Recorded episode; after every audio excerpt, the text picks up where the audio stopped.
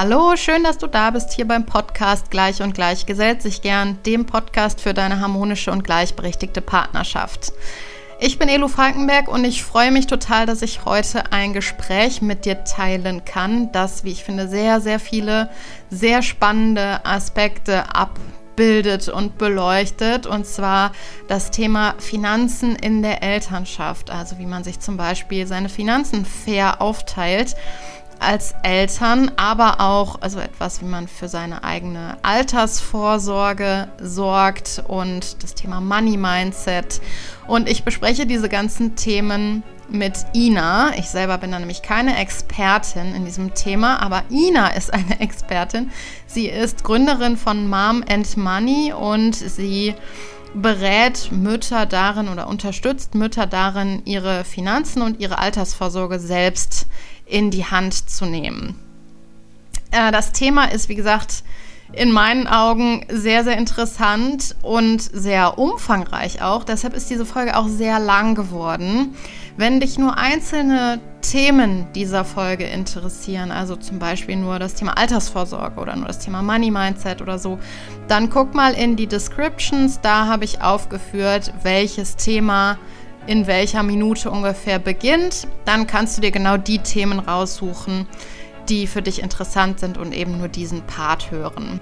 So, bevor ich die Folge jetzt aber nur durch das Intro noch länger mache als nötig, wünsche ich dir jetzt erstmal viel Spaß beim Zuhören. Liebe Ina, ich freue mich total, dass wir heute diese Podcast-Folge zusammen aufnehmen. Es ist ja so gekommen, ich habe gerade auch nochmal darüber nachgedacht.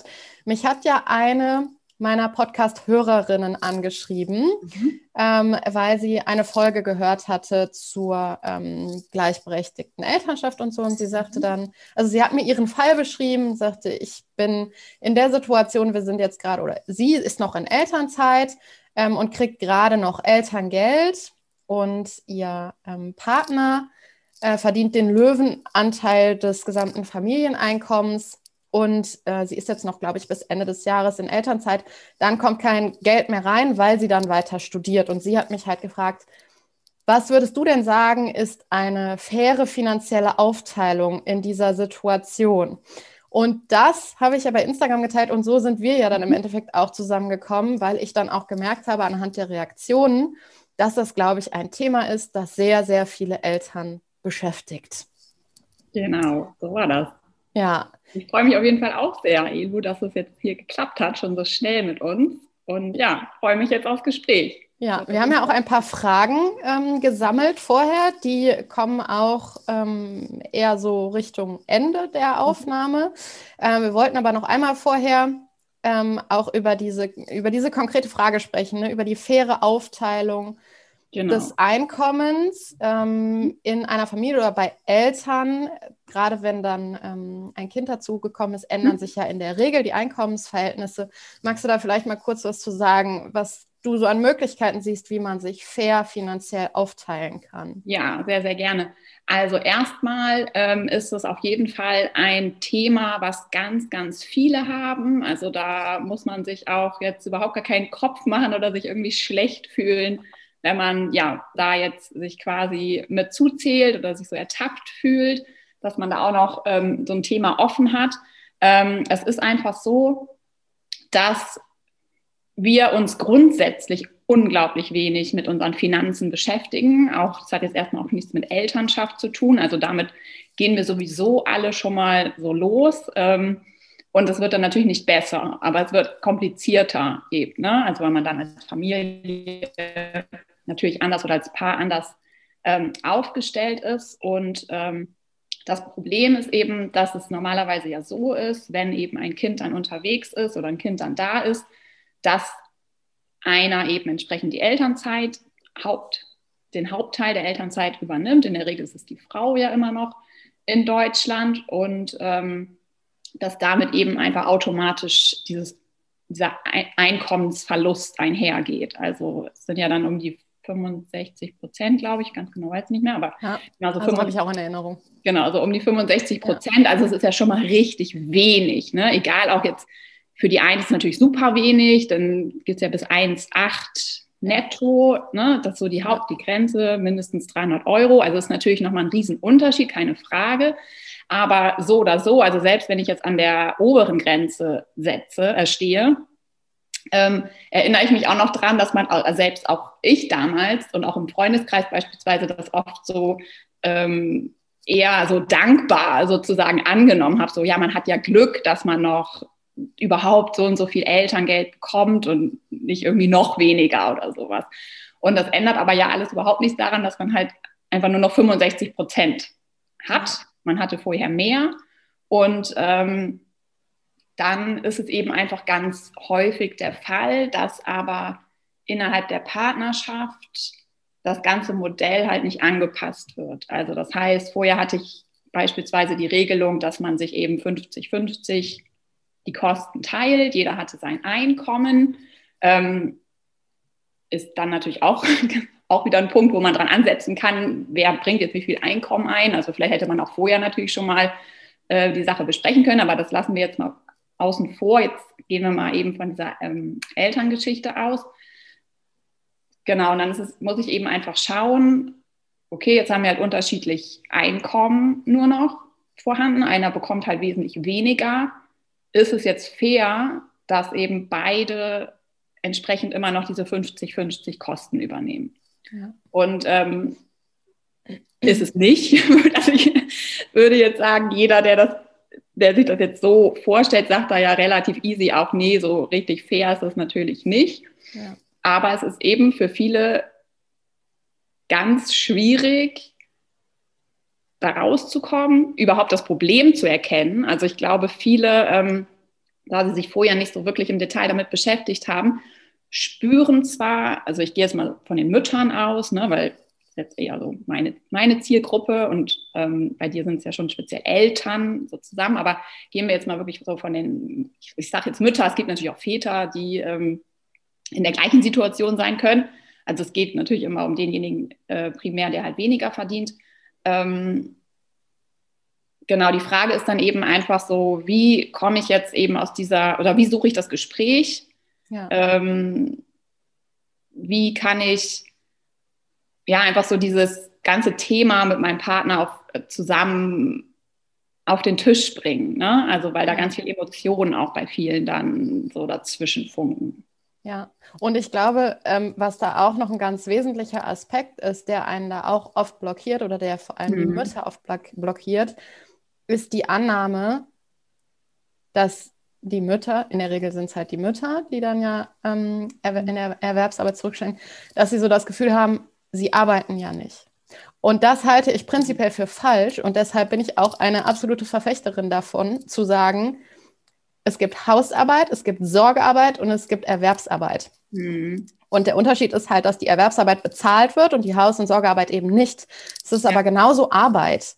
Und das ist halt das Problem, dass wir das halt, dass wir die Arbeit in Geld messen. Dass es nur dann Arbeit ist, wenn wir Geld dafür kriegen. Und das ist, glaube ich, ein, äh, eine ganz entscheidende Blockade bei diesem mhm. Thema. Ja, das geht auf jeden Fall noch mit rein. Und ähm, zusätzlich ist es eben auch so, dass dann viele Mütter, die ja dann sowieso schon auch ein bisschen, sag ich mal, wieder so in diese Falle tappen, ich, ähm, ich schaffe das alles irgendwie, ich, ich wupp das alles, dass die sozusagen sich dann auch noch so, also sich eigentlich unabhängig verhalten wollen, indem sie halt sagen, ich brauche jetzt nicht noch von meinem Partner irgendwie zusätzlich Geld, ich kriege das sozusagen mit meinem ähm, reduzierten Einkommen irgendwie hin, ja. ne, weil ich bin eine unabhängige Frau.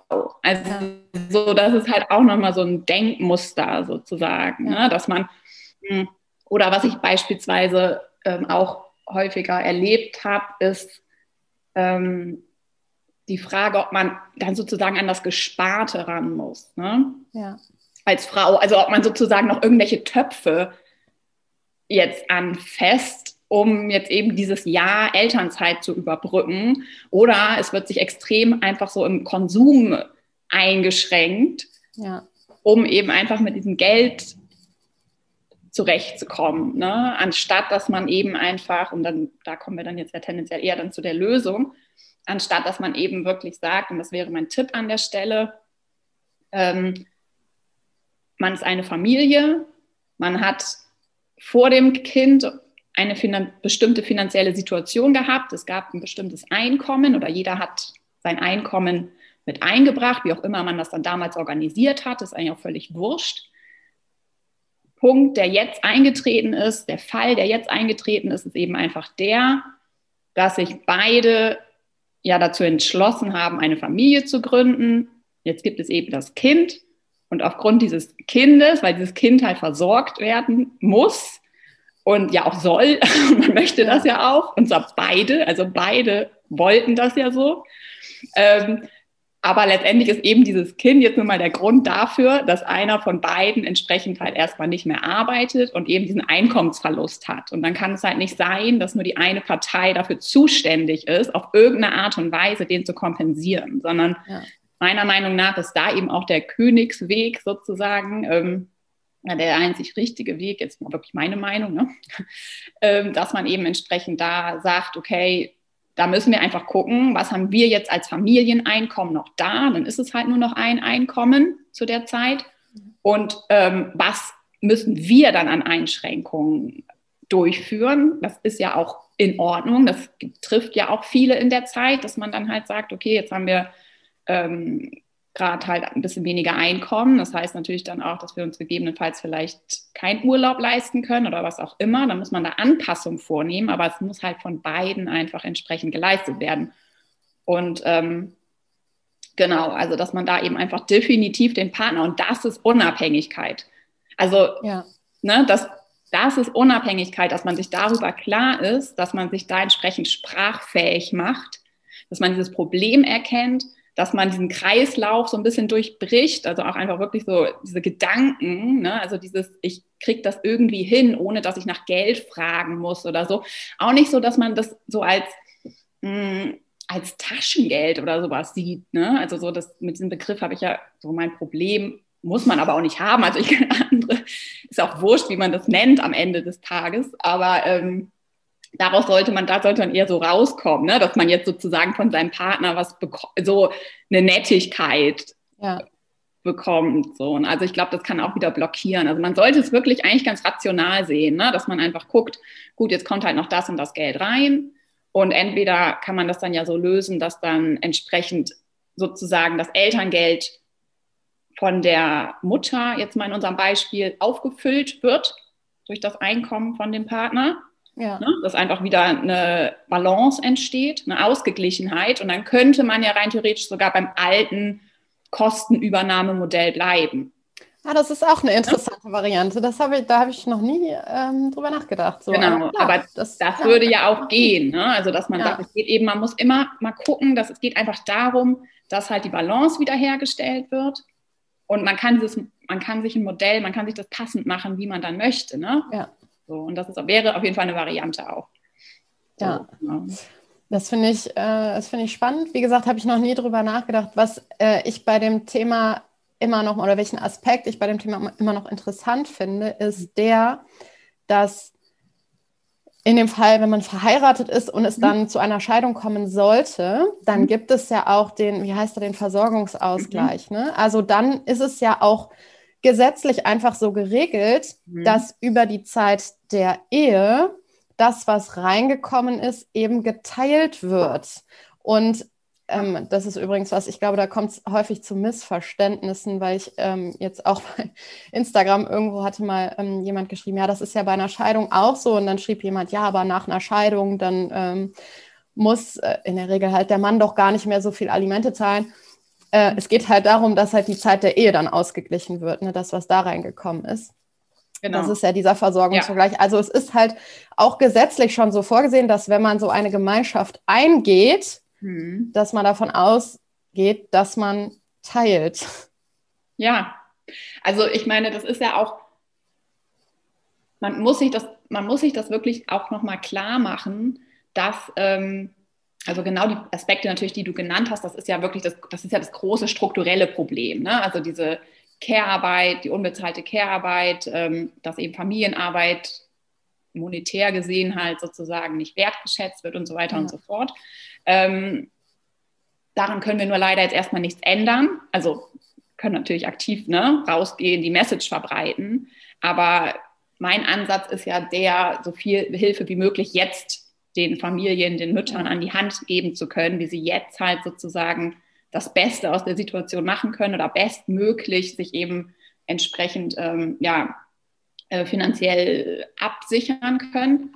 Und ähm, da ist dieser Punkt einfach ganz wichtig, dass man sich das auch klar macht, dass es ja dann weitergeht. Also es geht ja weiter mit der Teilzeitarbeit. Ja. Ähm, das sind so riesen ähm, Vermögensverluste sozusagen, ja. die damit einhergehen. Auch eingeschränktere sagt, Karrieremöglichkeiten. Genau, eingeschränktere ja. Karrieremöglichkeiten, dann nach wie vor Gender Pay Gap. Ne? Also ähm, es ist ja, es sind, es ist sowieso schon, sage ich mal, ein Verlustgeschäft, wenn man es jetzt mal so Voll. krass ausdrückt. Ja.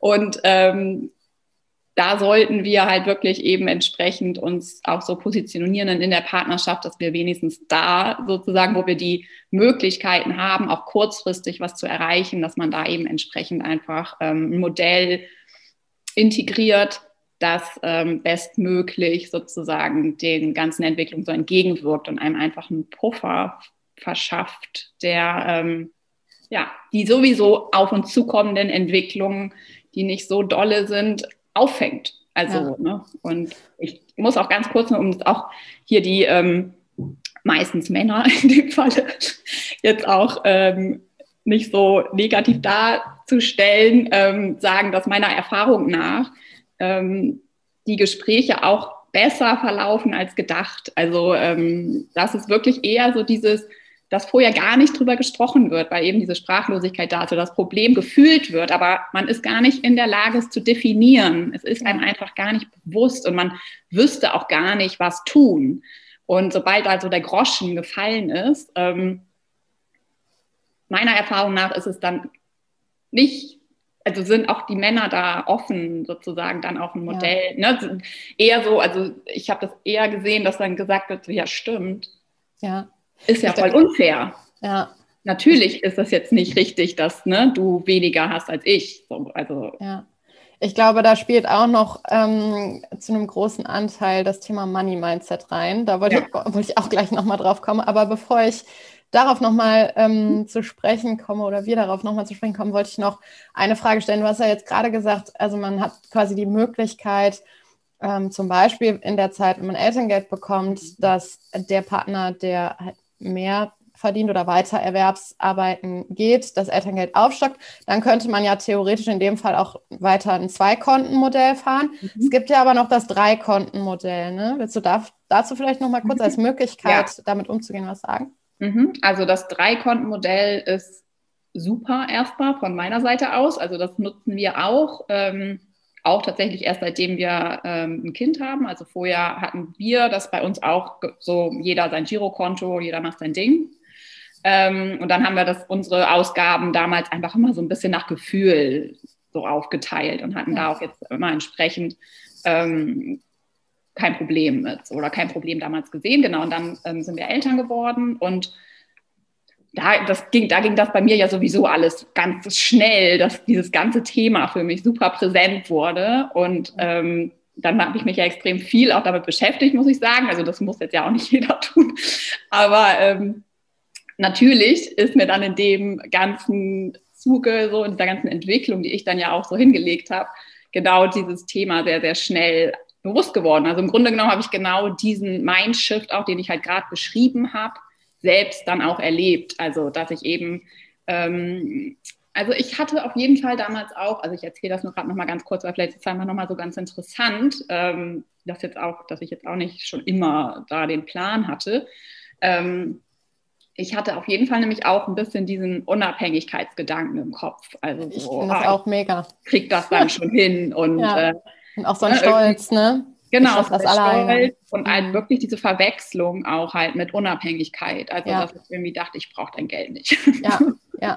Also, ja, ich kenne es äh, auch. Also ich kann mich da auch total ja, mit identifizieren. Ich finde das echt krass, also auch noch im Nachhinein. Ne? Und ich muss auch manchmal noch dran arbeiten. Also es sind ja auch so Sachen, ist ja auch nochmal voll wichtig zu erwähnen. Also alles, ne? Egal, glaube ich, ob jetzt so Vereinbarkeit oder ähm, auch Finanzen, Mindset, Money-Mindset, all diese Themen, man muss das ja immer so sehen, dass wir komplett falsch geprägt wurden oder halt in, in, ja, oder falsch, ich meine, man sagt immer nicht so falsch, aber. So förderlich, unförderlich. Geprägt. Unförderlich, ne, so. Ja. Und das ist natürlich, das braucht Zeit, das braucht Aufmerksamkeit, ähm, aber man kann halt eben immer schon mit ganz wenig auch viel erreichen. So.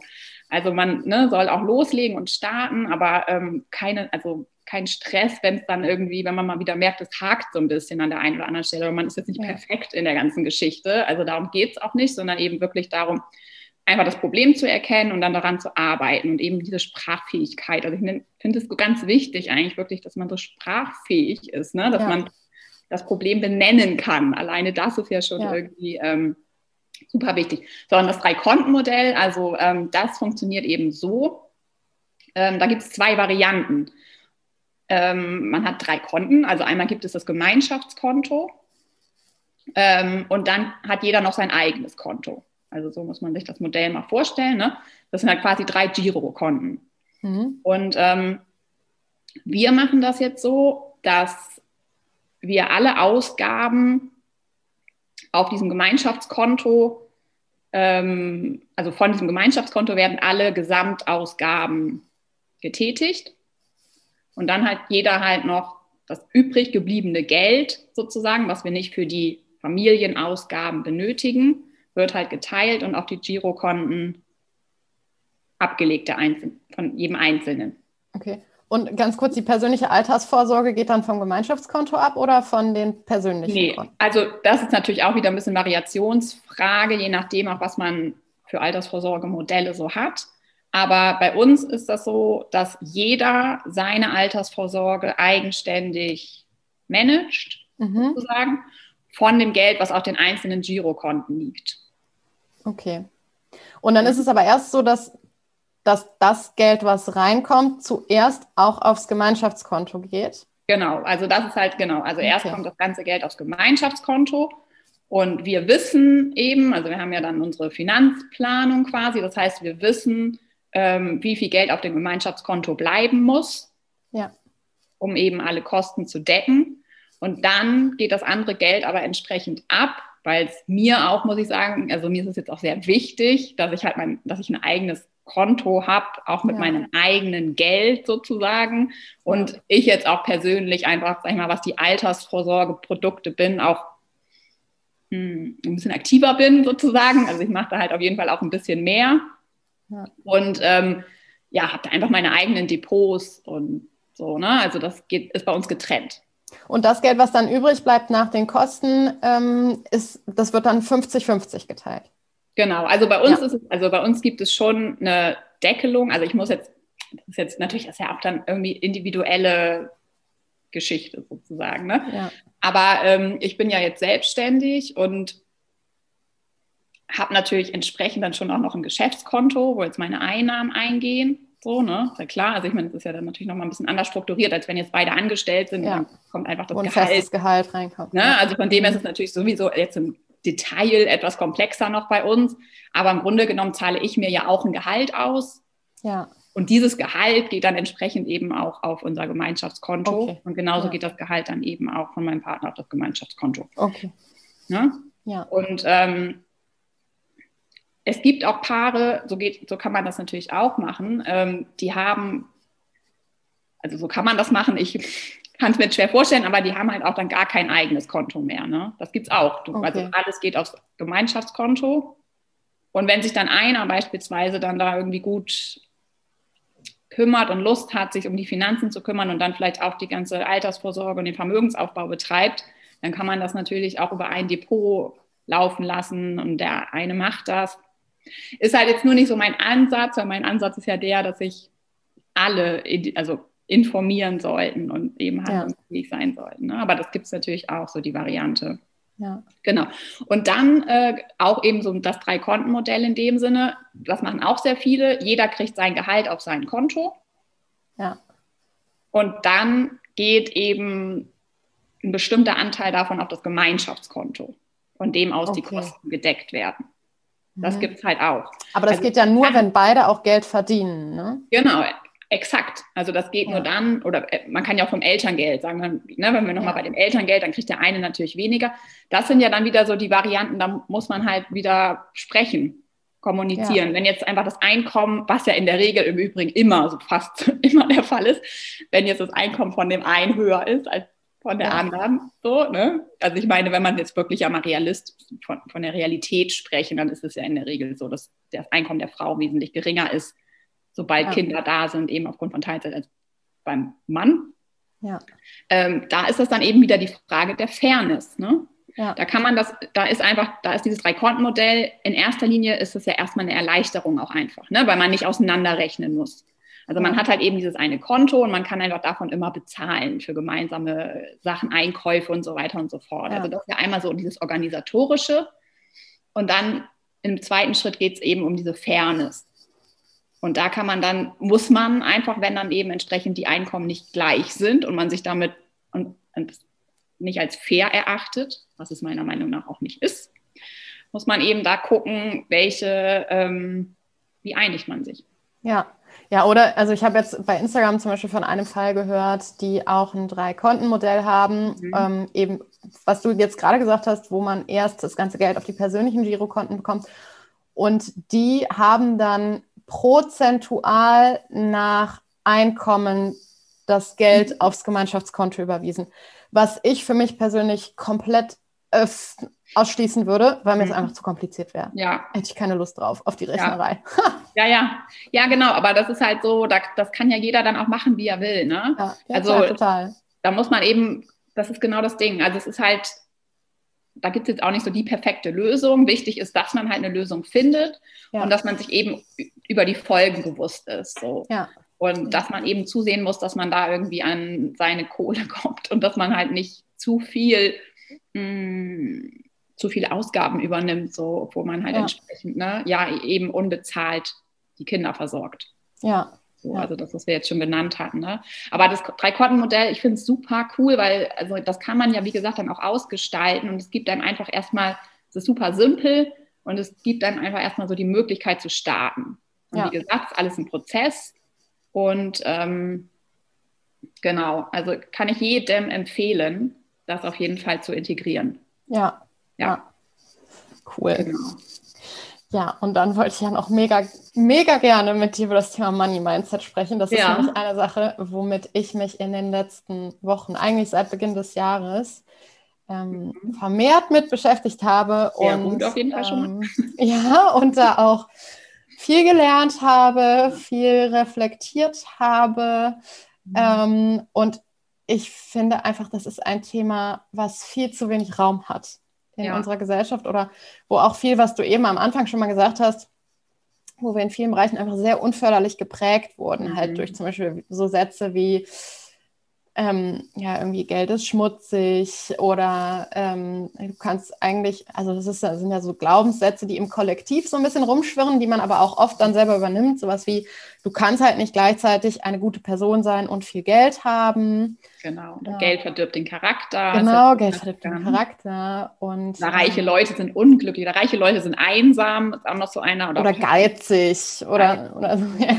ja, ja, genau. Auch, sagt dann ja auch mal, sparsame Leute sind geizig, also es ist ja so verrückt, also es geht dann ja in jede Richtung. Ne? Ja. Also, ja. ja. Und ich finde das so spannend, weil das bei mir ähm, ja einfach wahnsinnig viel schon ausgelöst hat, einfach äh, indem ich mich damit ähm, beschäftigt habe. Ähm, und äh, genau, einfach mal angefangen habe, darauf zu gucken, welche Glaubenssätze habe ich denn über Geld und auch dann zu gucken, was blockiert mich denn eventuell dabei, Geld in mein Leben zu lassen. Das sind ja auch nochmal so interessante mhm. Fragen. Ne? Hast du da irgendwie ähm, Tipps, wie man da vorgehen kann oder ähm, ja, vielleicht irgendwie auch eine Lektüre oder irgendwas, wie man, wie man mit dem Thema umgehen kann. Oder vielleicht kannst du überhaupt irgendwie mal was zu dem Thema Money Mindset sagen. Ja. Das ist ja jetzt ein äh, bisschen stümperhaft so in meinen sehr, Worten. Gut, sehr gut. Ähm, ja, also Money Mindset ist auch ein Riesenthema und super spannend natürlich. Es betrifft uns alle auch, würde ich sagen. Ähm, ich selbst hatte am Anfang ehrlich gesagt ein bisschen so ein Problem auch, überhaupt dieses Thema an mich ranzulassen, weil ich so dieses Money-Mindset, also ich bin so ein recht rationaler Typ und ähm, hatte einfach dadurch irgendwie diese ganze Money-Mindset oder generell so Mindset-Geschichte. Also es wird ja auch sehr viel benutzt, dieses Wort. Und es war dann für ja, mich inflationär so ein bisschen, ne? Was ist denn das für ein Quatsch? So Mindset ja. ist nicht mein Ding. So. ähm, bis ich dann aber eben natürlich auch gezwungenermaßen äh, über dieses Ganze, als ich mich dann mit den Finanzen halt stark beschäftigt habe, dann natürlich auch ähm, auf das Thema Money-Mindset gestoßen bin und einfach auch so dachte, so hoppla, ist ja irgendwie doch ähm, ziemlich wichtig so sich ja. dem Thema dann doch mal zu öffnen. Und kommt ja auch aus der psychologischen ja. Ja. Ecke sozusagen. Ne? Also das wusste ich jetzt, also das hat ja auch, sag ich mal, so Hand und Fuß, das fand ich dann gut für mich, ja. um mir da so den ähm, Zugriff sozusagen zu erlauben. Und ähm, ja, Money Mindset. Also du hast es ja gerade schon angesprochen. Ähm, es ist einfach, das, das sind ja letztendlich so Einstellungen und Glaubenssätze, die wir eben in uns tragen. Also Mindset jetzt im Allgemeinen und natürlich auch genauso wie wir zu anderen Themen halt Einstellungen und Glaubenssätze haben, die wir durch die Kindheit mitbekommen haben oder eben durch unser soziales Umfeld oder auch generell so durch die Gesellschaft. Ähm, das betrifft natürlich auch unsere Gedanken, die wir halt zum Thema Geld haben, zum Thema Vermögen anhäufen, zum Thema ähm, ja, Sparsamkeit und so weiter und so fort.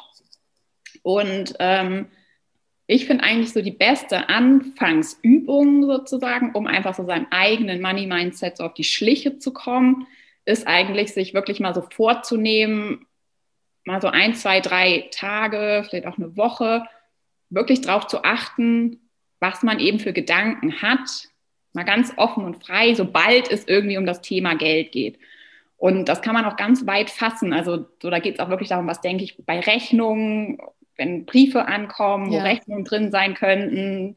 Wie geht es mir, wenn ich an mein Konto denke? Checke ich mein Konto regelmäßig? Gehe ich da gerne rein oder eher nicht so? Ja. Ähm, rede ich mit meinem Partner offen über Geld? Wie fühle ich mich, wenn mich jemand auf mein Einkommen anspricht? Wie fühle ich mich generell, wenn das Thema halt Geld so aufkommt? Und dann kann man auch nochmal zurückgehen und sich so zurückerinnern, so wie wurde mit Geld zu Hause in meinem Elternhaus sozusagen umgegangen? Waren wir sparsam, ne, wurde war, war man eher sparsam und ist man so sparsam erzogen worden oder wurde sehr viel konsumiert? Also, dass man da einfach nochmal so, ne, auch erstmal ganz wertfrei eigentlich so in die Sache rangeht und einfach sich beobachtet und guckt, was wird da eigentlich so ausgelöst und was denke ich über, was ist so mein erster Gedanke, wenn ich an Menschen denke, die ganz gut Geld haben. So finde ich das cool. Denke ich mir, so will ich auch. Oder denke ich mir, mit denen stimmt was nicht. Keine ja. Ahnung. So, ne? Die sind bestimmt blöd. Also so, ja. auf jeden Fall so. Also Oder so abgebrüht. Abgebrüht ist ja auch so. Man muss richtig genau. ausgebufft sein, um so viel Geld zu kriegen. Genau, die haben, haben bestimmt Verbotenes gemacht oder ja. so. Steuern hinterzogen. Keine Ahnung. Ähm, ja, also das ist eigentlich so, finde ich, schon mal ganz gut, um so ein bisschen zu gucken. Das finde ich voll interessant. Also ich glaube, das ist ja auch, ne, macht eigentlich den meisten ja auch erstmal ein bisschen Spaß. Das ne? ist mega interessant und es gibt, finde ich, auch total Orientierung über das eigene Leben. Also bei mir war es zum Beispiel so, dass ich für mich rausgearbeitet habe, ähm, bei mir ist das Thema Geld auch so ein bisschen schambehaftet einfach gewesen. Und dann ist halt auch total logisch und total nachvollziehbar, dass Geld, also das hat vorneweg sagen, ich hatte jetzt nie finanzielle Sorgen. Es war immer mhm. genug Geld da. Ich bin da auch sehr privilegiert. Mhm. Es war nur so, dass also Geld ist jetzt nie lange bei mir geblieben. Und wenn man, wenn ich jetzt verstehe, dass Geld für mich halt irgendwie lange was mit Scham zu tun hatte, mhm. dann ist ja klar, dass ich das nicht lange in meinem Leben haben möchte. Mhm. Also es gibt mir einfach, es hat mir rückblickend einfach sehr viel Orientierung und sehr viel Verständnis über mich selber gegeben.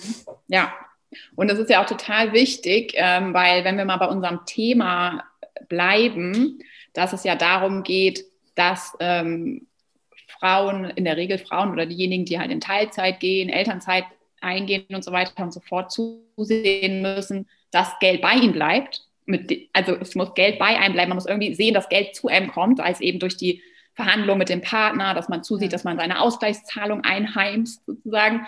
Ähm, also wir müssen dafür sorgen, dass wir ein gutes, positives Money-Mindset haben, damit das Geld eben bei uns bleibt, ein Teil davon. Auf der anderen Seite ist es auch wichtig, loszulassen. Also, ne, sonst, ja. also das ist ja auch positives Money-Mindset. Also die Angst vor Mangel sonst im umgekehrten genau. Fall. Ne? Das genau. Ist, und das fühlt sich nie genug an fühlt sich nie genug an und man muss ja. das, man muss mit dem Geld, man muss es halt auch loslassen können und mit ihm was tun. Ja. ja das heißt, so äh, kommen wir ja später nochmal zu, wenn es dann zum Thema Altersvorsorge, Vermögensaufbau geht, dann muss ich auch in der Lage sein, das Geld vom Sparbuch runterzunehmen und es ja. beispielsweise irgendwo anzulegen, damit es sich vermehren kann. Ne? So. Aber ja, also du hast völlig recht. Ähm, man lernt eben extrem viel über sich und ähm, jeder hat da, ich glaube, jeder hat da ähm, auch eine kleine Baustelle sozusagen, ja. die es einem dann erleichtert, wenn man sich ein bisschen damit beschäftigt, die eben aufzulösen und dann eben wesentlich erfolgreicher und einfach auch entspannter so mit dem ganzen Thema umzugehen. Und es ähm, löst, glaube ich, in, also oder meiner Erfahrung nach in vielen Lebensbereichen dadurch eben so Blockaden, weil Geld ist einfach, gehört zu unserem Leben, Geld ist über, also gehört zu ja. uns. Ist halt eine Ressource, ne? Genau, es ist halt eine Ressource. Wir müssen ähm, wir brauchen es halt auch einfach ein Stück weit, um gut für uns zu sorgen. Und wir sollten es schlau als Tauschmittel quasi ähm, einsetzen, uns als Werkzeug ansehen, ja. ähm, das uns entsprechend eben dabei hilft, unser Leben auch ähm, nach unseren Wünschen zu gestalten. Also so, ja. das ist jetzt eigentlich relativ mal ein ganz gut positives Mindset, so was man ne, ja. ne, in die Richtung kann es gehen. Und ähm, was ich nochmal so als auch als Lösung sozusagen mit an die Hand geben kann, ist, ähm, weil es ist natürlich ein sehr umfangreiches Thema, jetzt muss man mal gucken, wie man hier in einer Podcast-Folge ja. möglichst, ähm, ja, möglichst noch mal ein bisschen was unter, also ja, noch mal einfach so eine, vielleicht eine Sache äh, mit an die, den Hörern eine Sache mit an die Hand geben kann, ähm, die sie direkt umsetzen können. Also ähm, generell ist es eben so, wenn ich diese Übung mache, also wenn ich einfach mal ein paar Glaubenssätze identifiziert habe, sozusagen. Also solche Sätze wie, ähm, wer spart ist geizig oder Reichtum verdirbt den Charakter oder wie auch ja. immer so. so Kurzer Geld ist nicht mal. gut. Genau, wenn man so ein bisschen Inspiration sucht, manchmal fällt einem ja plötzlich gar nichts ein, ja. wenn man versucht, an sowas zu denken, einfach auch mal googeln. Also wenn man googelt Money Mindset Glaubenssätze, findet man auch, auch erstmal ein paar Beispiele ja. und auch das kann ja ein Weg sein, um einfach so ein bisschen ah, zu sagen, krass, ja, das denke ich auch oder da tut sich was bei mir, wenn ich das jetzt lese. Ja. Ne? Also das ist, ja. da gibt es mittlerweile ja auch viel Infos, die man jetzt im Internet da einfach erstmal da so kostenlos findet. Kann man sich so ein bisschen inspirieren lassen, was ist das eigentlich Money Mindset und welche Glaubenssätze gibt es? Und ähm, dann ein Weg, um die eben entsprechend auch aufzulösen und also in positive umzuwandeln, ist dann eben der, dass man versucht, mh, hm, also e, erstens hinterfragt man sie im ersten Schritt. Also wenn ich jetzt zum Beispiel, keine Ahnung, äh, ein Glaubenssatz kann ja zum Beispiel auch sein, äh, ich kann nicht gut mit Geld umgehen. Ja. Wäre jetzt zum Beispiel auch ein negativer Glaubenssatz. Ähm, dann könnte ich den umwandeln, indem ich eben sage, so ich kann lernen, also ich kann lernen, mit Geld umzugehen. Ne? Ich kann das ja. lernen, ich kann was verändern, dass man auch aus dieser das ist in mir drin, also das bringe ich mit. Also das ist keine Charaktereigenschaft, ne, sondern ja. das habe ich halt, wie du sagst, da, da, stecken ganz andere Sachen dahinter, ne? meinetwegen sowas wie Scham oder sowas oder vielleicht auch oder einfach Angst vor Mangel auch oder so oder genau, eine Wut vielleicht auch, ne? Das genau oder viele konsumieren ja auch, um halt irgendwie andersweit, also um sich irgendwie Glückshormone zuzuführen. Das ja. ist ja so der klassische Frustkauf oder der Spontankauf, dass man irgendwie meint, man müsste sich, was, man müsste sich belohnen ja. in dem Moment oder es kann ja auch Stress reduzieren. Also es kann ja ganz viele Gründe haben, aber dass man eben auf jeden Fall auch bei solchen Glaubenssätzen eben weggeht von diesem Ich bin so, das bin ich, ja. hin zu Ich kann das aber lernen, ich kann das ändern. So. Ja. Und ähm, dann so bei diesen tief sitzenden Meinungen eher, also dass man halt so sagt, äh, keine Ahnung, Geld verdirbt den Charakter, dass man da eben guckt, ist das echt? Ist das jetzt wirklich so? Gibt es da irgendwie Studien zu? Also ist das bewiesen? Sowieso denke ich das? Wie komme ich da überhaupt drauf? und ähm, sich dann eben Beweise zu suchen, die das Gegenteil halt beweisen. Also dass man ja. dann halt irgendwie sich, und das kann dann auch irgendein, keine Ahnung, äh, irgendein äh, Promi, Bekannter, ne, irgendjemand Bekanntes sein oder so, die muss man jetzt nicht kennen. Ähm, und dann kann man eben entsprechend sich ja auch Leute raussuchen, die halt sehr, sehr viel Gutes mit ihrem Geld tun. So, und ja. die halt, ja, einfach sehr, sehr viel Gutes bewirken mit dem Geld. Und so kommt man dann entsprechend eben einfach so aus, also man hinterfragt einfach damit seine Glaubenssätze und kann ja. sie in positive umwandeln. Ja. Und das ist auch wieder ein Prozess natürlich und man stolpert dann immer wieder eine Zeit lang über die gleichen Glaubenssätze. Ne? Aber ja, auch oft Automatismen, die dann, ähm, die dann genau. erstmal überlernt werden müssen. Ja. Ne? Also was ich noch bei mir auch zum Beispiel festgestellt habe, was eine große Rolle gespielt hat, war auch sozusagen die Peer Group. Ne? Also wie ist dein Umfeld, deine Freunde, so wie gehen die mit dem Thema um? Und ähm, das war bei mir schon so geteilt. Also ich hatte dann schon Leute, so die ganz relativ offen so auf das Thema so Investments und sowas gesprochen haben. Und dann hatte ich aber, oder habe letztendlich auch immer noch ein Stück weit, ähm, gibt es auch schon Freunde, wo das Thema halt wesentlich verschlossener sozusagen behandelt wird. Ne? Ja. Und ähm, das prägt dich auch. Also Auf jeden meine, Fall. Ne? Wenn, wenn Geld da eher als auch ja mit Scham besetzt ist oder eben auch so dieses, es ist nicht erstrebenswert oder das schlechte Gewissen, es kann ja auch zum Beispiel sowas sein, ne? So, man muss jetzt, weil es anderen, andere, es gibt noch andere, denen es schlechter geht oder so. Ja. Und dann trägt man das auf den Rücken derer aus. Also solche, in diese Richtung kann es dann natürlich auch noch gehen. Ne? Da, ja. ja. das blockiert natürlich auch mitunter. So. Ja. Also das ist ein, äh, ein bisschen ein Fass ohne Boden, ne? das Thema Money Mindset. Da kann man sich sehr ausführlich und sehr ausgiebig mit beschäftigen. Aber ich kann nur aus eigener Erfahrung sagen, das lohnt sich echt. Ja, ähm, absolut. Also es lohnt sich und es ist, gesagt, da würde ich auch einfach wieder relativ locker so rangehen, dass man sagt, es ist halt eben auch wieder ein Prozess. Und ähm, man muss auch nicht mit allen plötzlich über Geld sprechen. Ne? Also das ist, man hört, man liest das ja dann häufiger mal so, ja, fang an, offen über Geld zu sprechen. Ja, aber muss man auch nicht mit jedem. Ja. Also würde ich auch nicht. Ne? Also wenn dann gefragt wird, ich meine, irgendwann kriegen es ja die Leute dann vielleicht auch mit, dass man sich halt dafür interessiert oder dass man damit anders umgeht. Und wenn man dann gefragt wird, ist es ja auch fein. Aber man muss sich da jetzt auch nicht irgendwie unter Druck setzen und sagen, jetzt ist meine Aufgabe, ne, jedem völlig offen da die ganze Den Zeit. Kontostand mitzuteilen. Genau. und sagen, ich habe jetzt ein positives Mindset, äh, ja. erzähl du mal. So, ja. ne? Also das führt dann auch zu peinlichen Situationen. Ja, ja, voll. Ja. Also sich da einfach auch ein, zwei Leute aussuchen oder eben echt, sonst kann man ja auch wirklich sich auf Instagram ein bisschen connecten und so. Ne? Ja, genau, sich halt Leute suchen, die einen vielleicht bei dem Thema eher inspirieren. Ich habe zum Beispiel ja. eine, ähm, ja, eine Freundin, mit der ich mich da jetzt ganz, ganz regelmäßig zu austausche. Wir schicken uns immer Sprachnachrichten und wir sind ja. auf so einem ähnlichen ähm, Weg oder einem ähnlichen Prozess, ja. also gerade so mit dem Thema Money Mindset und das finde ich total inspirierend. Grüße geht an Caroline.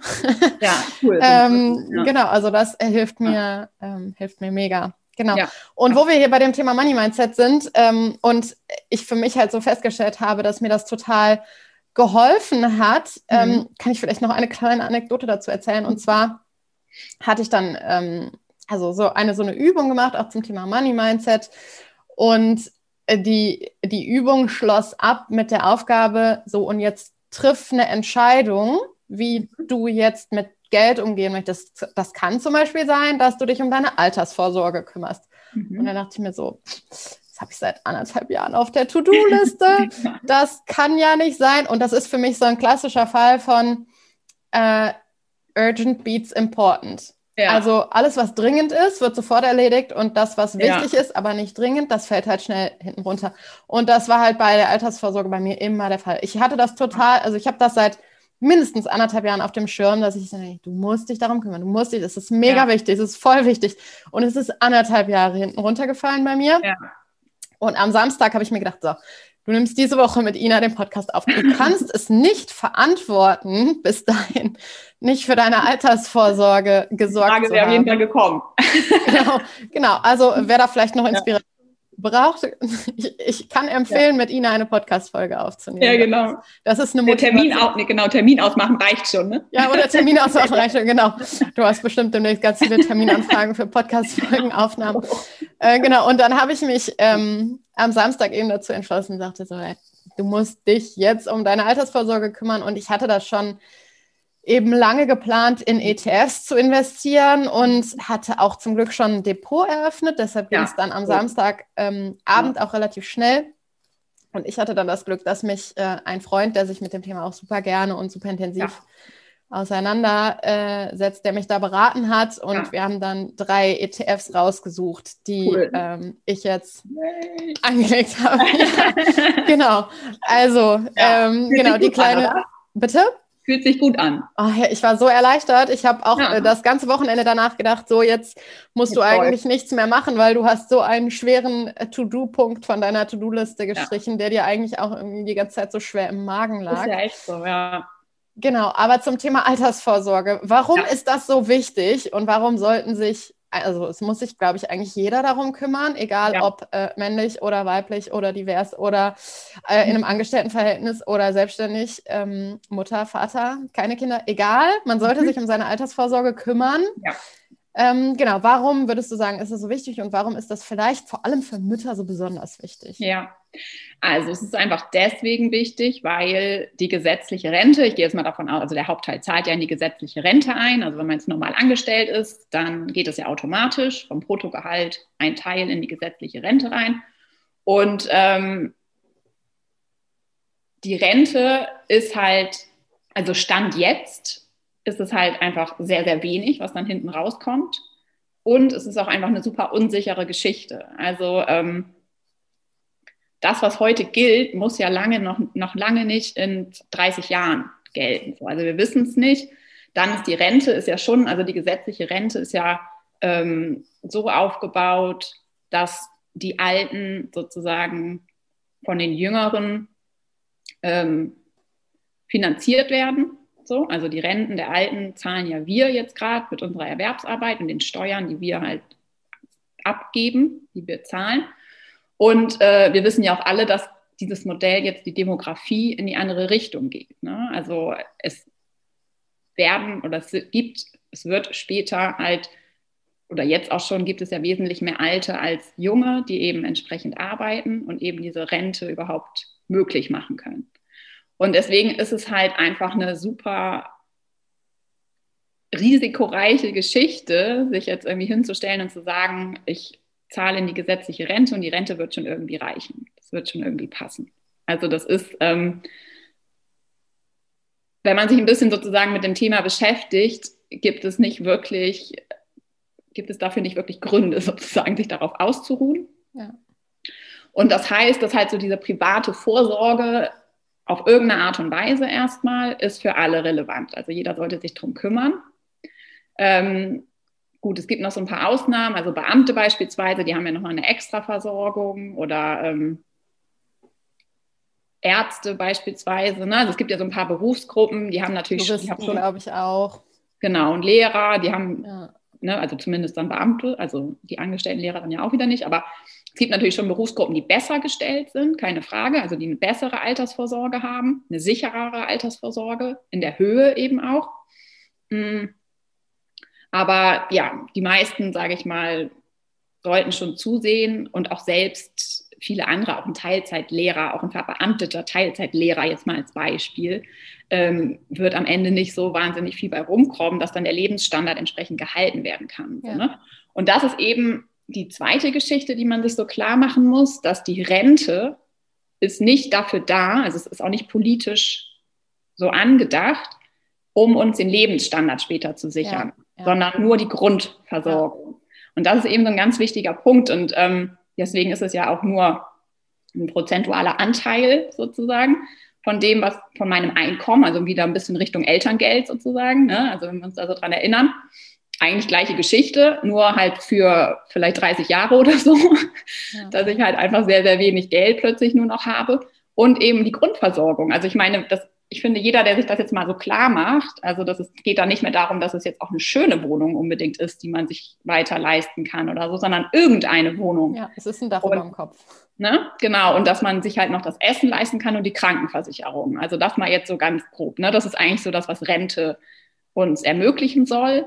Und ich würde sagen, wenn wir uns das jetzt alle mal so vorstellen und wenn man sich dann irgendwie nochmal vorstellt, wie schön es eigentlich auch alles sein könnte, dann ab 60, äh, wenn wir dann alle noch gut drauf sind und noch ähm, ja, unglaublich viele schöne Jahre ja im Grunde genommen auch noch vor uns liegen, die wir ja dann einfach auch ja, mit vielen tollen Dingen noch gestalten können und so weiter und so fort, dann sollte das für jeden natürlich klar sein, dass man jetzt irgendwie andersweitig gucken muss, dass man eben dann Geld hat, dass Geld irgendwo herkommt, zusätzlich zur gesetzlichen Rente. Ne?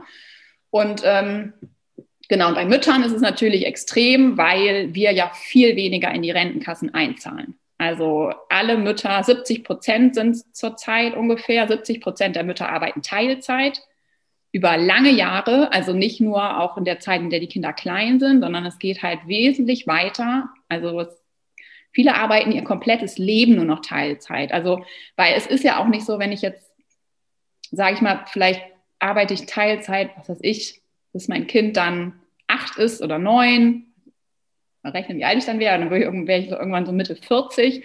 Das heißt ja dann auch nicht, dass ich dann sofort eine Vollzeitstelle bekomme. Ne? Also je nachdem, wo ich auch wohne. Und da wartet ja jetzt nicht unbedingt so die Stelle auf mich. Ähm, und dann habe ich trotz, habe ich auch sowieso, selbst wenn ich dann eben wieder Vollzeit arbeite, habe ich ja schon so viel verloren, also so viele Jahre, die ich nicht eingezahlt habe. Und ähm, das heißt, die Rente zurzeit liegt bei 600 Euro durchschnittlich von Frauen. Ähm, als Mutter würde ich mich ja, mhm. also von Frauen äh, jetzt unabhängig, ob Kind. Ob Mutter also ob, oder ja. genau, ob, mhm. ob, Mutter oder nicht. Aber ich würde mich da als, also alle Mütter sollten sich dann natürlich tendenziell eher nach unten orientieren ja. als äh, die Auch Frauen. mhm. Weil ähm, in der Regel ist es ja schon, wie, haben wir jetzt ja auch schon ganz oft gesagt, ne, dass wir dann eben viel Teilzeit arbeiten. Und ähm, ja, 600 Euro ist halt nichts. Also ähm, kann man dann halt hoffen, dass natürlich die Partnerschaft hält und dass dann alles, ne, alles weiterhin geteilt wird und so weiter und so fort. Aber das wissen wir ja auch alle nicht. Und ähm, wie das Leben so spielt. Und so gesehen sollten wir natürlich alle ähm, zusehen, dass wir entsprechend so viel wie möglich, auch hier finde ich das wieder ganz wichtig zu sagen, jeder kommt von, einer anderen, aus, von einem anderen Niveau. Ähm, ich würde mich aber nie davon abschrecken lassen. Ich, also ein bisschen machen ist immer noch besser als nichts. Ja. Ne? Also 200, 300 Euro noch on top später zu haben, ist immer noch besser als nichts. Ja. Und klar, wenn man jetzt eine Rentenlücke, da kommen wir später noch zu, wenn man dann seine Rentenlücke erstmal ausrechnet und dann sieht man so, uh, eigentlich fehlen mir 1500 Euro mhm. monatlich, dann ist das natürlich unfassbar viel Geld. Mhm. Das sollte man aber wirklich als Motivation und als Wake-up-Call sozusagen sehen und sich sagen, okay, es fehlt mir einfach viel Geld und jetzt muss ich zusehen, dass ich irgendwie anfange und ich muss das nicht schaffen mit den 1800 oder 1500 oder was auch immer das dann ist oder mit den 1000, aber ich mache es so gut wie möglich. Ja. Ne? Und das ist ja. halt einfach wirklich, also für uns alle unglaublich wichtig, wie du schon sagst, es ist für alle wichtig. Ich meine, für, wirklich für alle, aber für Mütter ist es eben super wichtig. Und da gilt halt eigentlich auch, je früher man anfängt, desto besser, ne? Oder desto leichter fällt vielleicht auch das, äh, das Sparen von einem oder das Ansammeln von einem höheren Betrag, der einem dann mehr ermöglicht. Äh, ja, also genau, also sind so und ja, also auf jeden Fall. Ne? Ich meine, immer je früher, desto besser. Ähm, gerade wenn es halt was ja auch mein Thema ist, eben entsprechend, wenn es ja um Börseninvestments, also ETF-Investments geht, da spielt dann ja wirklich einfach der Zinseszins so eine starke Rolle. Ja. Und das muss man sich eben entsprechend so vorstellen, dass du, je mehr Geld eben angelegt ist und je mehr Zeit du noch hast, ja. ne, desto besser kann dein Geld über die Jahre halt für dich arbeiten. Also irgendwann gibt es so ein exponentielles Wachstum. Also es ist dann halt nicht mehr irgendwie so eine Gerade, ne, die hochgeht, sondern irgendwann jetzt ja. halt macht es einfach mal so richtig bumm. Ja, und im allerbesten Fall, wenn man jetzt davon ausgeht, hast ähm, irgendwie in die Börse investiert, in ETF oder was auch immer, im besten Fall wäre es ja sogar so, dass du dann so einen Betrag angespart hast, dass du dir einfach nur die Zinsen ausschütten lassen kannst und der Betrag genau. stehen bleibt. Ne? Ja, also das wäre dann so das Optimale auf jeden Fall. Ja. Das wäre dann so das sogenannte passive Einkommen, ja. ne, dass ich durch meine Auszahlung, genau Ausschüttungen, die ich an, durch meinen ähm, ETF beispielsweise halt jährlich erwirtschafte, erwirtschafte, dass ich mir das auszahlen lasse und dass das eben zusätzlich zu meiner Rente mir eben ja, das Geld aufs Konto spült, das ich für mein Leben brauche. Ja. Ne, ich habe ja. hab letztens gehört, ähm, wo wir jetzt gerade auch über ETF sprechen, mhm. ich habe äh, diese Information nicht überprüft, aber ich habe gehört, dass es in Schweden inzwischen eine Verpflichtung dazu gibt, in die Börse zu investieren für die Altersvorsorge. Mhm.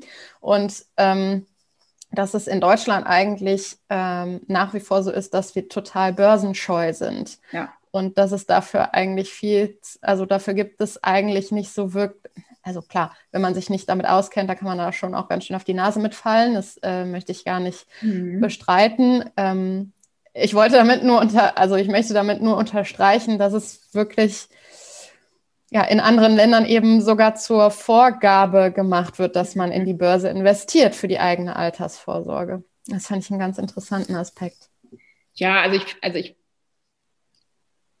finde es auch ein Unding im Grunde genommen. Also bei mir läuft das ja alles so letztendlich unter dem Begriff finanzielle Bildung. So, ne? Finanzielles Wissen, finanzielle Bildung. Ähm, die überhaupt nicht so kompliziert ist, muss man mal ganz klar sagen. Also es hat nichts mit einem BWL-Studium zu tun und es hat auch nichts mit irgendwelchen wilden Berechnungen zu tun, ähm, die ich vielleicht beim aktiven Trading brauche und ich muss auch nicht jeden Tag die Börsenkurse studieren und so weiter und so fort. Im Grunde genommen sind es ganz, sage ich mal, so eine Handvoll an, an Mechanismen, die man einmal verstanden haben muss, wieso was passiert, warum Börsenkurse steigen, warum sie sinken und so weiter, warum manchmal die Kurse plötzlich die Biege machen, ähm, was mache ich dann und so weiter. Ne? Also es gibt so ein paar Dinge, die sind super wichtig, die sollte man schon so auf dem Schirm haben, mit denen sollte man sich beschäftigen, damit man entsprechend eben nicht auf die Nase fällt. Aber es ist am Ende des Tages ähm, wäre es möglich, sowas zum Beispiel auch den Schulkindern einfach mal beizubringen. Ne? Ja. Also dass man so sagt, okay, keine Ahnung, mit 16 oder was, gibt es dann halt nochmal ein Fach äh, Altersvorsorge, Börseninvestments, ETFs meinetwegen. So. Und dann wäre es das halt. Ne? Also das finde ich auch, ähm, ja, ja noch so das große Ziel, das ganze Thema nochmal irgendwie an die Schule zu bringen, dass man ja. irgendwie sagt, äh, ja, das finde ich auf jeden Fall auch. Und da ist Schweden jetzt, kann ich mir schon gut vorstellen, vielleicht auch. Also erstmal klingt es schon krass für mich, also dass es so aufgezwungen wird. Ähm, ja, also wie gesagt, ich habe die Information nicht überprüft. Ne? Das ist jetzt so äh, gefährliches Halbwissen gerade. Ja, ja, genau.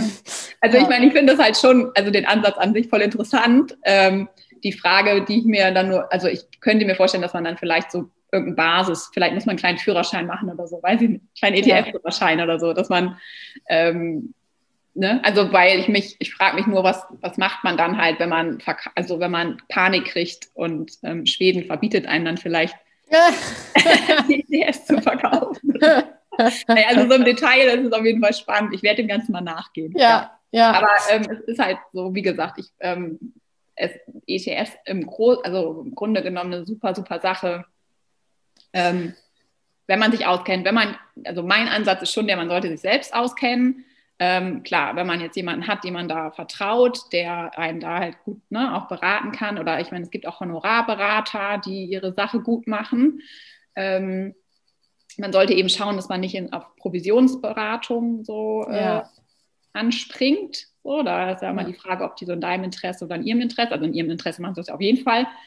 Aber wenn Beratung, würde ich Honorarberatung auf jeden Fall empfehlen. Ja. Ähm, und ja, und du hast ja auch einen Kurs, den du anbietest, ne? Genau, ja. Ich habe auch einen Kurs, genau, der sich entsprechend genau mit dem Thema, also da wird auch noch viel mehr behandelt. Also da geht es eigentlich um die Themen, die wir jetzt hier auch so besprochen haben. Ne? Also da fängt man an der Basis wirklich an. Also da geht es eben darum, erstmal einen Überblick über die Finanzen zu bekommen. Ähm, Mindset ist ein großes Thema.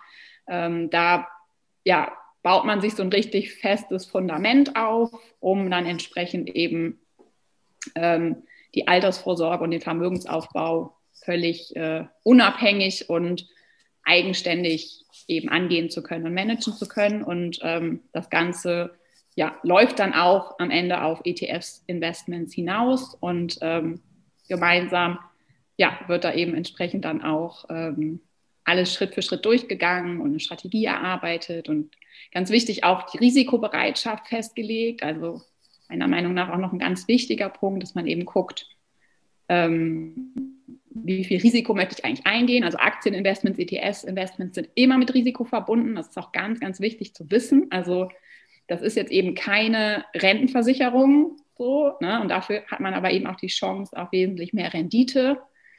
Und ähm, man kann eben entsprechend durch passives Investieren, wie es sich ja nennt, ähm, wenn man sich entsprechend verhält und wirklich bei entholt, lange am Markt auch investiert bleibt und eben nicht in Panik ausbricht, ähm, kann man damit eben richtig Dampf quasi hinter seine Altersvorsorge bringen. Und das ist deswegen auch empfehlenswert, ne?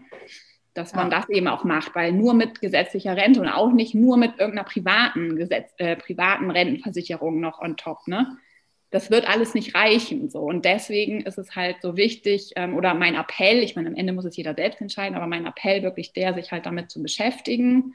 Ähm, wie auch immer, es gibt genug Angebote da draußen, man kann sich informieren. Und, ähm, zum Beispiel durch deinen Kurs. Genau, zum Beispiel natürlich auch so durch, durch meinen ja. Kurs. Äh, das geht also jetzt wer es sich leicht machen möchte genau. bei der Informationssuche. Ja, genau. Das ist halt dann der, das die Abkürzung. Also wenn man jetzt sagt, ja. man möchte jetzt nicht nochmal anderthalb Jahre warten und das Thema nicht rumschleppen, dann ähm, ist das eine coole Sache, auch vor allem in Gemeinschaft. Also da gibt es dann halt auch eine Facebook-Gruppe. Man kann mir ja auch die ganze Zeit Fragen stellen und ähm, ja, man ist da einfach betreut so. Ne? Und ähm, das ist auf jeden Fall eine coole Möglichkeit. Und in zwei Wochen geht es im Übrigen auch wieder los. Also ähm, man kann Sehr sich jetzt cool. auf die Warteliste setzen. Ja, also für diejenigen, ja, die nicht wie ich anderthalb Jahre noch damit warten wollen. Ja, genau. Oder länger. Ja. genau. Wollen wir einmal zu den Fragen aus der Community kommen? Ähm, ja, ich lese äh, die mal einfach vor oder ich lese mal die erste Frage vor. Mhm. Ich verdiene jetzt weniger Elterngeld, also Elterngeld in Klammern und bald gar kein Elterngeld mehr. Mein Freund arbeitet normal weiter. Wie machen wir das mit den Kosten? Sollte ich an meine Reserven ran? Mhm. Ähm, das ist ja quasi das, was wir zu Beginn auch besprochen haben. Ne? Also ja. Also das, genau, das ist, umschreibt jetzt eigentlich nochmal so, dass ich glaube, das ist halt aber so ein, äh, eine, eine, Sache, die ganz viele genauso ähm, ja, mit sich rumtragen erstmal. Diese, ja, wieder diese Frage, was kann ich einfordern? Ähm, also, genau, hatten wir ja schon gesagt, meiner Meinung nach, also erster Schritt ein Drei-Konten-Modell, erstmal so für die Übersicht. Ähm, dann gucken, wie viel Geld war vorher da, bevor das Kind da war, was haben wir verdient beide ähm, und zumindest dann diese Ursprungssituation in Balance bringen wieder. Ne? Ja. Das wäre das Minimum meiner Meinung nach. Also wenn vorher auch schon eben ein Ungleichgewicht da war von den Einkommen, muss man einfach, muss jeder individuell als Paar gucken, wie sie damit umgehen. Ne? Also ja. so, aber zumindest sollte man gucken, dass die Situation, wie sie vorher war, wieder entsprechend hergestellt wird. Das wird natürlich nicht eins zu eins der Fall sein, weil der Mann weniger haben wird und die Frau. Ja. Ist ja klar, ne? weil wir ja sozusagen weniger Einkommen haben. Aber es ist im Balance. Also es ist halt aufgeteilt, fair sozusagen. Ne? Ähm, ja, also das wäre auf jeden Fall die Sache. Und genau, und das mit den Reserven würde ich jetzt mal ganz klar sagen, nein, auf keinen ja. Fall an die Reserven. Also das das ist ja, da kommt man ja auch wieder so in die, ähm, also ne, was ist in der Fall der Scheidung sozusagen? Da wird ja nicht, da werden ja nicht die Reserve, also da wird ja nicht das Vermögen zum Beispiel, was die Frau mit eingebracht hat ja. oder der Mann mit eingebracht hat, das gehört ja nicht zur Zugewinngemeinschaft. Ne? Ja. Wieso sollte man denn jetzt in dieser Situation zum Beispiel anfangen, sein Altersvorsorgetöpfchen zu schröpfen? Ja. Also das macht gar keinen Sinn, würde ich auf gar keinen Fall machen. Ähm, und die Altersvorsorge beispielsweise jetzt ja vom, vom Mann jetzt in unserem Beispiel läuft ja auch ganz normal weiter. Also wenn der weiter Vollzeit arbeitet, zahlt er ja auch weiter in die Rentenversicherung voll ein. Ja. Ne? Also ich würde es ähm, empfehlen, nicht an die Reserven ranzugehen, sondern gucken, dass man eben entsprechend als Familie das ein, mit dem Einkommen klarkommt, ja. was da ist. Und entsprechend Anpassungen vornehmen muss im Ausgabeverhalten, falls es eng wird. Und nicht anfangen zu versuchen, den Lebensstandard sozusagen zu halten, indem man an seine Reserven geht. Ne? Weil nur nochmal Stichwort auch, weil es mir wirklich wichtig ist, macht euch klar, Teilzeit über Jahre ist schon ein so enormer ähm, Einkommensverlust, Vermögensverlust. Also bitte, bitte nicht an nicht an die Reserven gehen. Nicht so lange, nicht so lange, also wenn, dann müssen beide an Reserven gehen. Ne? Also das kann ja nicht sein, wenn natürlich die Situation so eng ist, dass gar nichts da ist, dann müssen halt beide, ne? dann muss man natürlich gucken. Aber wir gehen jetzt ja, in unserem Beispiel ist es ja so, dass Einkommen da ist und dass ja. es um die Verteilung geht. Ne? Es geht ja darum, ja. wie sie fair verteilt wird. So. Ja. Die zweite Frage ist eigentlich nur ein Stichpunkt und zwar mhm. Ehevertrag. Mhm. Ja, also Ehevertrag muss ich jetzt auch ganz ehrlich sagen, dass ich das werde ich ganz oft gefragt. Ähm, kann ich auch verstehen. Äh, aber ich kann da gar nicht so viel zu sagen. Also, weil Eheverträge sind natürlich ähm, individuell zu vereinbaren und sie bedürfen natürlich auch einer juristischen, ähm, einer juristischen Betreuung, also einer juristischen Beratung. Und was ich eigentlich zu der Sache nur sagen möchte, ist, dass jede Ehe, jeder, jeder Eheschluss ist ja ein Vertrag. Also, dass ja. man sich das halt auch mal nochmal Und auch da gibt es gesetzliche Vorschriften, was mit dem Geld passiert im Falle Genau, ne? also so da gibt es gesetzliche Vorschriften und ich glaube, das ist halt vielen auch gar nicht so klar, so was dann, also ne, wie dieser Vertrag gestaltet ist. Mm, aber auf jeden Fall finde ich das so ganz wichtig, auch um da so ein bisschen die Schwere rauszunehmen, weil ja mal viele so, also so Ehevertrag ist ja auch oft negativ behaftet, also so nach dem Motto, hm, der will dich, also. genau, der will dich doch linken oder die will da irgendeinen Vorteil rausschlagen.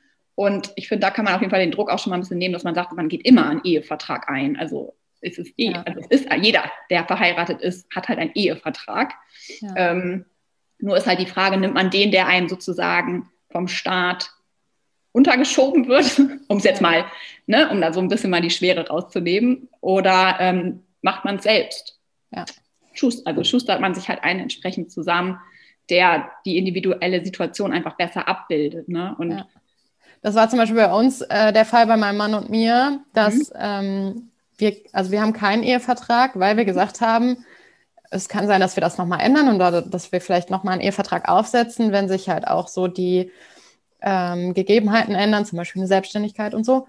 Aber als wir geheiratet waren, war tatsächlich der gesetzliche Fall der beste Fall für uns. Ja. Also wir haben uns ganz bewusst gegen eine mhm. eigene Ausarbeitung eines Ehevertrags entschieden, ja. weil der gesetzliche Fall der beste Fall für uns war. Ja, ja.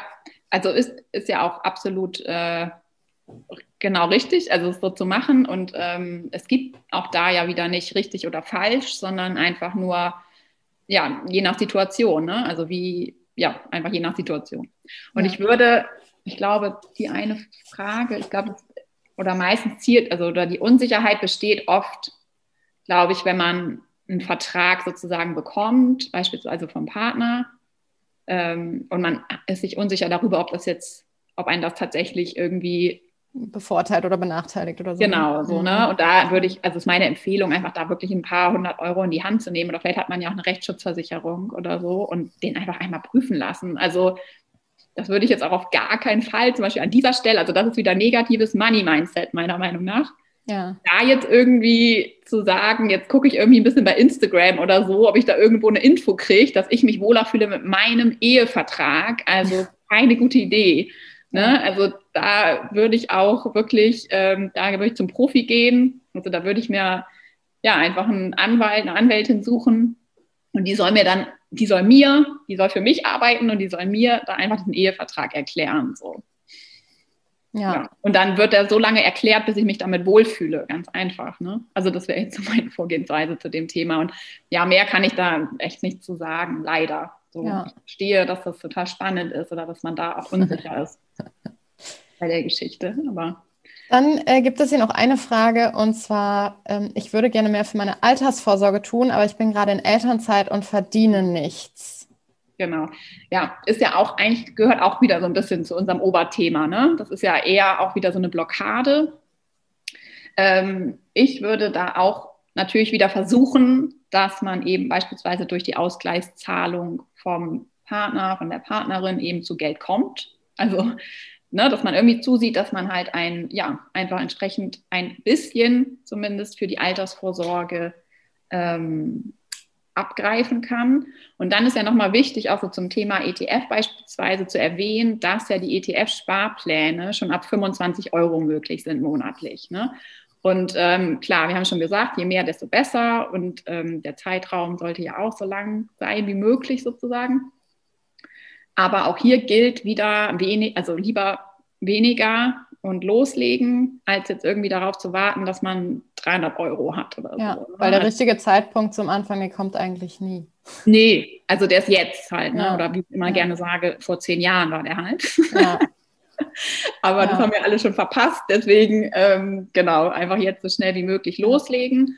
Und ähm, ja, ich finde auch bei der Sache geht es echt auch wieder um Fairness. Ne? Also da ist auch letztendlich wieder Kommunikation notwendig. Da sollte man sich mal angucken, wie ist eigentlich die Altersvorsorge vom Partner gestaltet. Ähm, ja, ist das eigentlich fair, wie das jetzt alles so läuft? Oder sollte ich da nicht doch auch noch einen kleinen Anteil oder einen etwas größeren sogar abbekommen?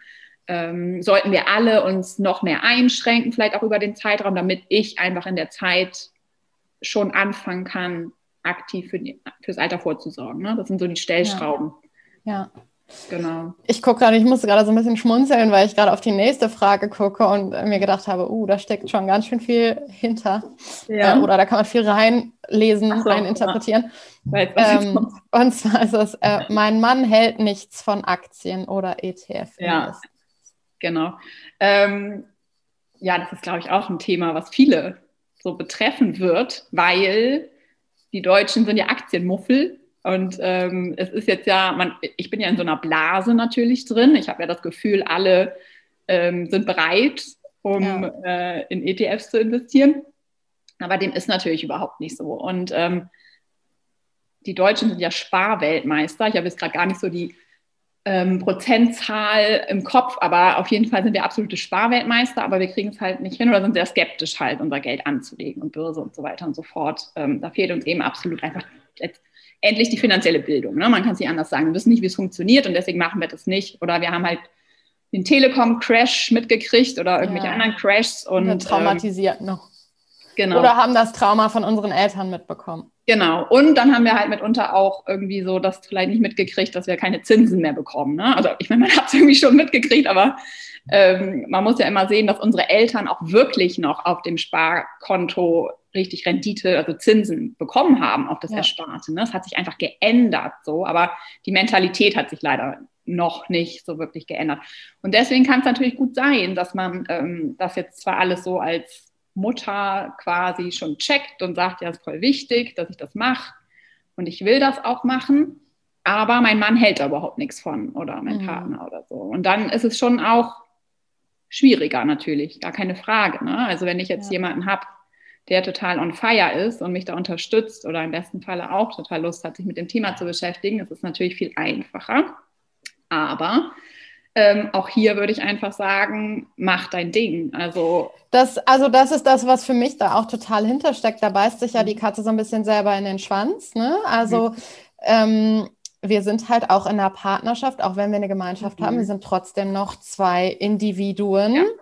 Und wenn einer der beiden Partner gerne für die Altersvorsorge sorgen möchte und in Ja. ETFs oder Aktien investieren möchte, dann könnte man zum Beispiel durch ein Dreikontenmodell, wo man sein eigenes Konto Ja. und sein eigenes Geld hat, da selber für sorgen. Also, genau. Ja, absolut. Also es- deswegen, das ist halt so, ich würde auch eben, ne, also ich meine, äh, es ist immer super, ähm, sich, also dass diese Fragen aufkommen, verstehe ich und dass es in der einen Situation ein bisschen einfacher ist als in der anderen, aber es gibt immer eine Lösung. Ne? Also es ist jetzt, ähm, es wäre jetzt auch für mich eher so ein, ähm, klar, man kann da einmal drüber sprechen, aber wenn es dann dabei bleibt, dass man sagt, ja, mein Mann, der hat halt, der, der hält da nichts von, dann ist das für mich auch ein bisschen wieder so ein Vorwand. Ne? So, Mhm. ich bin auch noch nicht 100% überzeugt vielleicht und ich bräuchte jetzt eigentlich noch jemanden, der mich mitzieht. So, aber ich denke, wenn man mh, selbst halt dann genug Wissen hat, selbst von der Sache überzeugt ist, dann kriegt man das auch hin, ähm, den Standpunkt eben einzunehmen und zu sagen, okay, du kannst, ja mit da, du kannst deine Altersvorsorge ja gestalten, wie du möchtest. Für mich ist es halt jetzt wichtig, weil ich davon überzeugt bin, dass das halt sinnvoll ist, meine Altersvorsorge auch mit ETFs zu gestalten und deswegen mache ich das jetzt so. Ja, Und, Ja. und dann ist das halt nicht unbedingt so der Austauschpartner. Ich meine, dann ich glaube einfach, in so einer Situation ist es natürlich viel wichtiger, dass man das Wissen hat, weil mhm. man hat ja jemanden, so einen Skeptiker neben sich sitzen. Ne? Und man hat dann auch mal jemanden da, der sagt so, oh, jetzt sind die Kurse gerade unten, bist du dir da sicher mit deinem komischen ETF oder so? Also ähm, das wird dann sicherlich auch eine Challenge sein. Ähm, aber ich finde es ganz cool eigentlich, weil dann kann man immer gucken, ob man eigentlich genug weiß. Ja, ist eine Herausforderung. ne? Weil es gibt ja, damit muss man sich ja sozusagen zwangsläufig auseinandersetzen, weil ja auch die Zeitungen ständig schreiben, irgendwie. Ähm, keine Ahnung, ne? Aktien sind unsicher oder jetzt gibt es bald nur noch Crashs oder whatever. So. Und ja. da ist dann ja so ein kleiner Challenge-Partner auch vielleicht äh, eine Übung, ja. um an die Sache ranzukommen. Ja, aber auch wie gesagt, also da würde ich sagen, auf jeden Fall, mach dein Ding. Ja, ja. Ja. Äh, die vorletzte Frage ist hier, ähm, wir streiten uns immer mal wieder über Ausgaben. Ich bin eher so der sparsame Typ und mein Mann ist eher der Genießer-Typ und gibt gerne Geld für Essen, Restaurantbesuche, Freizeitaktivitäten etc. Mhm. aus. Ja, genau. Also das ist ja auch so ein, ähm, find, lässt sich auch ganz cool mit dem Drei-Konten-Modell lösen, wieder so dieses. Also da kann man ja dann auch sagen, okay, es gibt halt das Gemeinschaftskonto und dann hat jeder einfach so sein Geld zur freien Verfügung. Und ähm, ich kann das sparen, ich kann das in mein ETF noch ein bisschen mehr da reinpumpen oder was auch immer, wenn es mir damit besser geht. Und ähm, mein Partner kann dann halt irgendwie ausgiebig da essen gehen und mich auch einladen und was weiß ich.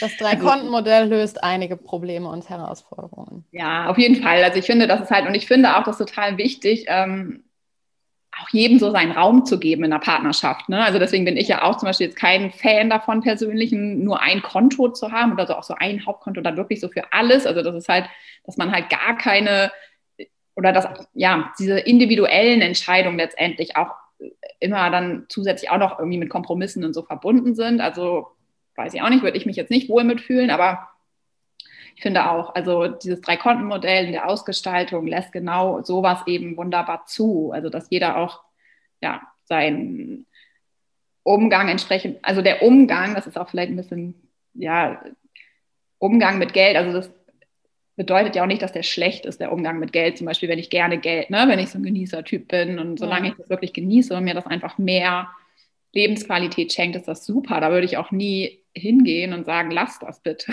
also, ja. Ne? Und ja. wenn wichtig ist ja wirklich, dass man da ein bisschen sich Raum gibt und jeder halt so sein, sein Ding halt macht. Und ja. da ist genau das, was wir gesagt haben, diese faire Verteilung, das Drei-Konten-Modell. Ein super Weg. Die letzte Frage ist hier noch, wie ist der Rentenverlust bei Teilzeit zu berechnen bzw. anzurechnen? Hm, muss ich mal kurz einen Schluck trinken? Ja. ähm, genau, also da geht es eigentlich so um die Rentenlücke, so wird es auch oft betitelt. Ähm, der einfachste Weg ist eigentlich erstmal im Internet so einen Online-Rechner mal ähm, zu befragen ein Rentenrechner oder wie? Rentenrechner, so, ich habe den Brutto-Netto-Rechner heißt der. Wir können das ja auch nochmal verlinken dann. Mhm, ne, ja. Genau, der Brutto-Netto-Rechner meine ich, den nutze ich oder habe den genutzt. Ähm, da kann man auf jeden Fall schon mal äh, so einen Richtwert ganz schnell bekommen. Da gibt man halt ein paar Daten ein und dann errechnet der dir einfach schon mal, mit wie viel Rente du jetzt rechnen kannst. Sozusagen, ne? Stand jetzt weitergerechnet. So. Das sind natürlich Werte, die sind halt auch ähm, nicht in Stein gemeißelt. Also ich meine, da können noch viele Entwicklungen eintreten. Es kann ja auch sein, dass du halt in drei Jahren anders verdienst wieder und so, ne? Dann würde sich ja. das ja, es geht ja vom der ja. kann halt nur jetzt den Stand jetzt. Und es ist abhängig davon, wie viel man vorher vielleicht schon in Vollzeit verdient hat und so. Oder wie lange ja, also man du gibst da deine Rentenpunkte ein und so. Ne? Okay. Also ah, okay. dann gibst ja. ein paar Daten ein, aber das war es dann, glaube ich, auch schon. Also deine aktuellen ah, okay. Rentenpunkte und mhm. Geburtsdatum und Bundesland und dann äh, dein aktuelles Einkommen. Und, so. und das gibt dir dann auf jeden Fall schon mal einen sehr, sehr guten Richtwert. Und dann kann man auch, und das sollte man auch mal machen, äh, mittlerweile online bei der gesetzlichen Rente, ähm, das verlinken wir auch nochmal gerne hier, ne? ähm, online seine Renteninfo einfordern. Und das ist richtig cool. Also das geht, glaube ich, auch erst seit letztem Jahr oder so. Ich bin da echt richtig Fan. Ähm, das geht auch ganz schnell. Und das, ähm, genau, Renteninformation einfordern und auch den ähm, Versicherungsverlauf. Dass man den mal zugeschickt Ach, bekommt. Cool Genau, und dann kann man das halt auch mal prüfen. Das ist ja auch total wichtig, ne? sich mal den Rentenverlauf auch zu gucken, ob alles mit drin ist. Weil gerade auch so in Studien, also oft sind Studienzeiten nicht mit berücksichtigt oder wenn man auch in Studienzeiten oder so gearbeitet hat. So, da gibt es immer oft nochmal so ein paar Lücken. Und das ist jetzt natürlich noch viel einfacher für einen, die wieder ähm, sein Gehirn da sozusagen sich jetzt nochmal, ne, 10, 20 Jahre oder 20 Jahre, 10 Jahre irgendwie mal rumzukramen, als wenn man dann da irgendwie mit äh, 63 hektisch ja. versucht, sich zu erinnern, was man eigentlich ähm, vor 40 Jahren gemacht hat. Genau, also das auf jeden Fall mal machen. Und ähm, ja, die Renteninfo, da steht es ja dann drin. Ja. Also ähm, da steht dann eben drin, was man da so zu erwarten hat. Und ähm, das wird die meisten schocken.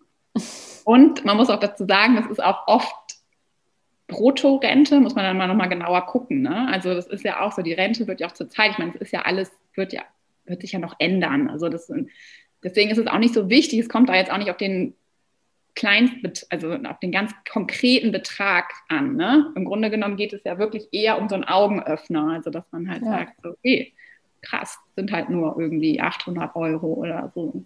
Stand ja. jetzt. Nicht viel. Ja. So muss ich was machen. Ja. Aber das ist echt cool. Also das verlinken wir auf jeden Fall nochmal. Also Renteninfo cool. regelmäßig einholen, geht jetzt online. Super easy. Voll gut. Super. Jetzt haben wir echt schon eine ganze Weile gequatscht, ja. aber das Thema ist auch einfach so mega spannend und gibt so viel her und ist äh, ja. äh, wirklich sehr, sehr umfangreich. Äh, ja. Ich danke dir auf jeden Fall ganz, ganz herzlich. Ich habe auch mega viel mitgenommen. Ja, ähm, ich auch immer wieder. Echt so sehr, sehr spannend. Cool. cool. Ich danke dir ganz herzlich. Sehr gerne. Ich hoffe, du konntest aus der Folge einiges mitnehmen. Guck auf jeden Fall auch nochmal in die Show Notes. Da packen wir die Links rein von den Dingen, die Ina da erwähnt hat. Und ansonsten freue ich mich natürlich, wenn du mir eine 5-Sterne-Bewertung bei iTunes hinterlässt oder den Podcast abonnierst bei Spotify. Das führt nämlich beides dazu, dass der Podcast höher gerankt wird und einfach sichtbarer gemacht wird, damit noch viel mehr Eltern eben auf dem Schirm haben, wie wichtig es ist, für die gleichberechtigte Elternschaft zu sorgen. Wenn du Rückfragen an Ina oder an mich hast, guck auch nochmal in die Shownotes, da stehen auch unsere Kontaktdaten. Ich freue mich total, wenn wir in den Austausch kommen. Du kannst mich auch gerne zum Beispiel über Instagram kontaktieren, da können wir uns, uns vernetzen. Du findest mich da unter elu-falkenberg. Ich freue mich, wenn wir uns nächste Woche wieder hören. Alles Liebe, deine Elu.